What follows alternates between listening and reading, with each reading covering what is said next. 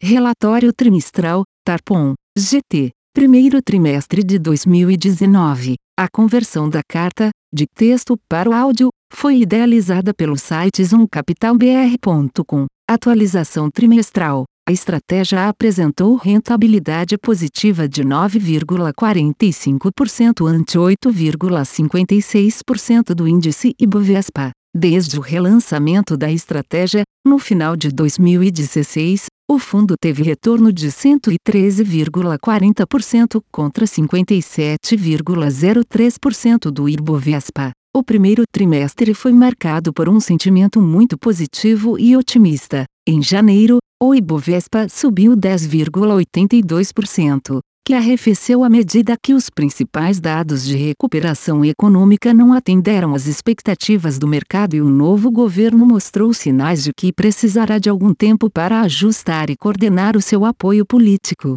Na nossa visão, a estratégia do governo de tratar a reforma da Previdência como agenda número um faz muito sentido. A reforma não apenas endereça a insustentabilidade do déficit atual, mas também reduz o custo do capital para as empresas, levando a um aumento no valor dos ativos que podem fazer parte do programa de privatizações previsto. Apesar da perspectiva positiva, o novo governo terá que melhorar urgentemente sua coordenação política para aprovar essa importante reforma, uma vez que os constantes atrasos no cronograma de votação vêm frustrando os investidores e levando a uma maior volatilidade no mercado. Quanto às nossas posições no portfólio, a maioria das nossas empresas continuou apresentando retornos positivos graças a 1. Recuperação contínua de volume na Tegma. 2 antecipada recuperação do volume cíclico somado à disciplina de preços na Kepler Weber. 3. Capacidade de entregar resultados sólidos a partir do foco em melhorias operacionais na Trisul.